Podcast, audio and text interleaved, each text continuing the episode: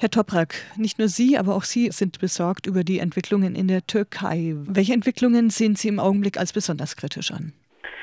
Ja, zunächst einmal äh, müssen natürlich alle Demokraten gegen äh, Militärputsch sein und äh, müssen das natürlich kritisieren, dass gewählte Regierungen durch Militärs äh, weggeputscht werden. Aber allerdings ist das, was wir zurzeit in der Türkei erleben, nicht ähm, also eine Verteidigung der Demokratie, sondern wir haben auch mit einem Gegenputsch zu tun. Äh, Erdogan und seine Leute nehmen äh, diesen Putsch zum Anlass, um endgültig ähm, ihre Gegner auszuschalten in der Türkei und äh, die Rechtsstaatlichkeit, Demokratie äh, und Meinungsfreiheit sind weiterhin in der Türkei akut bedroht. Erdogan nutzt ja diesen Putsch ganz offensichtlich dazu aus, seine Macht auszubauen. Ähm, wo, was sehen Sie besonders kritisch? Er nimmt jetzt diesen Putsch zum Anlass, äh, jeden äh, politischen Gegner in der Türkei zu ja, Putschisten zu deklarieren und äh, möchte somit äh, alle Gegner, alle politischen Gegner und äh, jede Opposition, die ihm gefährlich werden sein könnte, möchte er halt im Zuge dieser ja, sogenannten Säuberungsaktionen äh, für alle Mal entledigen. Und das ist die große Gefahr, dass auch jetzt viele Menschen, viele Beamte, Richter, es sind Tausende von Richter von heute auf morgen abgesetzt worden, verhaftet worden. Das ist äh, circa ein Viertel äh, der Justizapparats. Und äh, ich denke, unter diesen Umständen können wir nicht mehr von ähm, einem Rechtsstaat mehr sprechen in der Türkei. Es gibt ja auch Spekulationen darüber, dass es vorgefertigte Säuberungslisten mit Erdogan-Gegnern und Gegnerinnen gegeben haben soll und das nur deswegen auch möglich war, so viele, viele, viele tausend Menschen so schnell zu verhaften. Was denken Sie dazu? Ja, in der Tat. Also dem würde ich zustimmen, äh, weil nach einem Putsch innerhalb von 24 Stunden äh, tauchen plötzlich Listen auf, wo Tausende von äh, Staatsbeamte, Richter, Polizisten äh, draufstehen. Ich denke, äh, bei einem Putsch äh, kann man nicht innerhalb von 24 Stunden solche Liste parat haben. Und es ist ein offenes Geheimnis und jeder Kenner der Türkei weiß, dass es diese schwarzen Listen schon äh, länger äh, von Erdogan vorbereitet worden sind. Und jetzt holt er diese Liste raus äh, und jetzt hat er auch einen Grund, ähm, all diese Menschen äh, zu beseitigen. Und das ist jetzt ähm, die große Gefahr in der Türkei, dass damit endgültig die kläglichen Reste einer Demokratie in der Türkei äh, abgeschafft werden. Nach wie vor ist ja der Hintergrund und die Motivation der Militärs nicht wirklich klar oder dieses versuchten Putsches. Inszenierung durch Erdogan selber ist eine Version, äh, ein Einmischen der NATO oder der USA. Das wird spekuliert, bis hin zu aufgeflogenen Putschplänen und dass deswegen zu früh losgeschlagen wurde von den Militärs und dass das deswegen auch gescheitert ist. Das sind jetzt so, so ein paar einige der Erklärungen. Was denken Sie steckt hinter diesem Putschversuch? Ja, äh, die letzte Erklärung, was Sie erwähnt haben. Ich denke schon, dass es äh, innerhalb der Militärs Kreise äh, gab und gibt, äh, die schon länger an einen Putsch gedacht haben. Und, äh, und diese Putschpläne sind anscheinend ähm, rechtzeitig aufgeflogen, sodass äh, Erdogan und seine Umgebung davon Wind bekommen hat durch den türkischen Geheimdienst. So hatte Erdogan und sein Geheimdienst hatten dann äh, die Möglichkeit, äh, Stunden vorher sich quasi darauf vorzubereiten. Und ähm, das sieht auch nach, eher nach einem Verzweiflungstat äh, von einer Gruppe der Militärs aus, die wiederum auch davon mitbekommen haben, dass Erdogan von ihren Plänen Wind bekommen hat. Und äh, deswegen wollt, haben sie sich wahrscheinlich gedacht, jetzt oder nie, wenn wir das jetzt nicht wagen, äh, werden wir sowieso eines Tages drankommen. Das ist so, äh, was mir so am logischsten erscheint im Moment.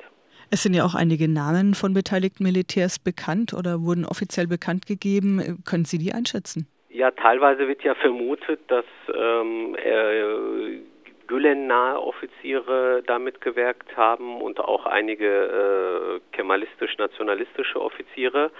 Aber ich denke, dass der große Teil der äh, kemalistischen Offiziere sich doch zurückgehalten haben. Es gibt im türkischen Staat noch drei übrig gebliebene Machtzentren. Einmal äh, der politische Islam, äh, der wird von Erdogan vertreten. Dann gibt es natürlich die äh, alten kemalistisch-nationalistischen Eliten im Militär, äh, die Hüter der alten kemalistischen laizistischen Republik. Und dann äh, gab es natürlich auch noch ähm, die Gülen-Truppe. Äh, und ich denke, Erdogan und die Kemalisten haben sich jetzt zusammengetan, um, um die äh, endgültig Gülen auszuschalten. Und ich vermute, ähm, dass es ähm, irgendwann doch letztendlich zum Showdown kommen wird zwischen dem politischen Islam und noch den übrig gebliebenen Kemalisten. Also äh, die Gefahr eines Machtkampfes ist noch gegeben in der Türkei. Erdogan hatte ja Säuberungen und auch Rache angekündigt. Das ist im Augenblick in vollem Gange. Heute Mittag wurde auch der Militärberater von Erdogan festgenommen. Sie sind Vorsitzender der kurdischen Gemeinde Deutschlands. Herr Toprak, welche Nachrichten erreichen Sie aus den kurdischen Gebieten? Ja, äh, ich meine, die Kurden äh, beobachten das natürlich auch mit äh, großer Sorge, äh, was dort, äh, wie dieser Machtkampf innerhalb des türkischen Staates äh, entschieden wird. Und äh, egal wie sie entschieden wird, sind ähm, alle Beteiligten an diesem Machtkampf, sowohl ähm, der politische Islam durch Erdogan vertreten, die Gülen-nahen äh, Offiziere und auch die Kemalisten, äh, äh sind alles äh, Gegner äh, der Kurden sozusagen. Die Kurden möchten eine freiheitlich-demokratische Türkei unterstützen und äh, sie beobachten das und ähm, egal wie gesagt wie es ausgeht, werden die Kurden so oder so immer auf der Hut äh, sein müssen. Es gibt ja mittlerweile viele Verhaftungen auch von durchaus Unbeteiligten an diesem Putschversuch. Gibt es im Augenblick schon viele Verhaftungen in den kurdischen Gebieten oder wie stellt sich die Situation dar? Da sind natürlich auch viele ähm, Soldaten, Offiziere, die in den kurdischen Gebieten ähm, eingesetzt werden von diesen Verhaftungswellen bedroht, aber jetzt äh, direkt ähm, äh, im Zusammenhang mit diesem Putsch gab es jetzt keine größeren Verhaftungswellen unter der kurdischen Bevölkerung, aber die Kurden sind ja schon seit äh, über einem Jahr wieder ähm, in, in, der Türkei äh, Zielscheibe des türkischen Staates und äh, Sie, äh, viel, Tausende von Kurden sind äh, ja aus ihren Städten vertrieben worden. Es gab regelrechte Strafaktionen letztes Jahr und äh, dieses Jahr. Und ähm, wie gesagt, äh, die Kurden sind äh, in großer Sorge weiterhin. Aber in den nächsten Tagen hört man, äh, soll es auch Verhaftungswellen ähm, Richtung äh, Zivilbevölkerung geben. Die HDP, die größte pro-kurdische Partei in der Türkei, sie hat den Putschversuch ja verurteilt und gleichzeitig zu einer demokratischen Politik aufgerufen. Wie wird der Umgang Erdogans Ihrer Einschätzung nach mit der HDP in Zukunft sein?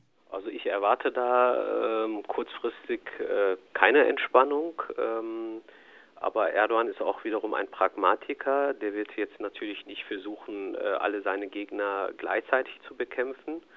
Jetzt äh, will er äh, seine Gegner innerhalb des Staatsapparates ausschalten.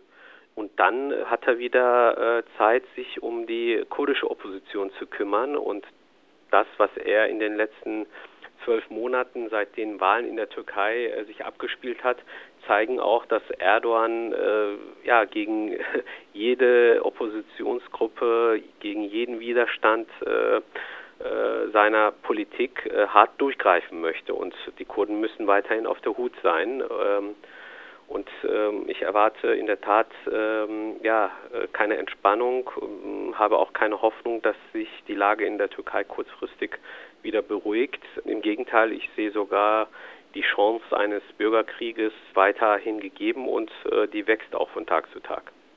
Es gab ja auch Angriffe auf Büros der HDP in der Türkei. Wie, wie, sieht es jetzt hier in Deutschland aus? Da gab es ja auch Auseinandersetzungen und viele sind in Angst vor Erdogan-Anhängern, oder? Ja, ja, also äh, ich meine, alles, was in der Türkei passiert, spielt sich im kleineren Rahmen auch hier unter den Türkeistämmigen ab. Ähm, und es ist ja bekannt, dass schon lange Zeit die äh, türkeistämmige Community äh, tief gespalten ist, genauso wie die Gesellschaft in der Türkei auch. Und äh, Erdogan-Anhänger werden aber von Tag zu Tag aggressiver und fühlen sich von den Entwicklungen in der Türkei und von äh, dem Vorgehen Erdogans gegenüber Oppositionellen ähm, fühlen sie sich ja, äh, so, haben sie so eine Art Rückendeckung, das gleiche auch hier zu tun. Sie kopieren Erdogans Politik eins zu eins und jeder politische Gegner auch hier in Europa wird äh, im Rahmen ihrer Möglichkeiten auch hier sehr hart bekämpft. Und es gab schon äh, in den letzten Tagen auch ähm, Ausschreitungen in, in, verschiedenen Städten, zum Beispiel äh, Gülen-Vereine sind äh, angegriffen worden in Deutschland. In Österreich haben türkische nationalistischen und, äh, Kreise und Erdogan-Anhänger auch Kurden äh, versucht zu provozieren, haben sie an, angegriffen.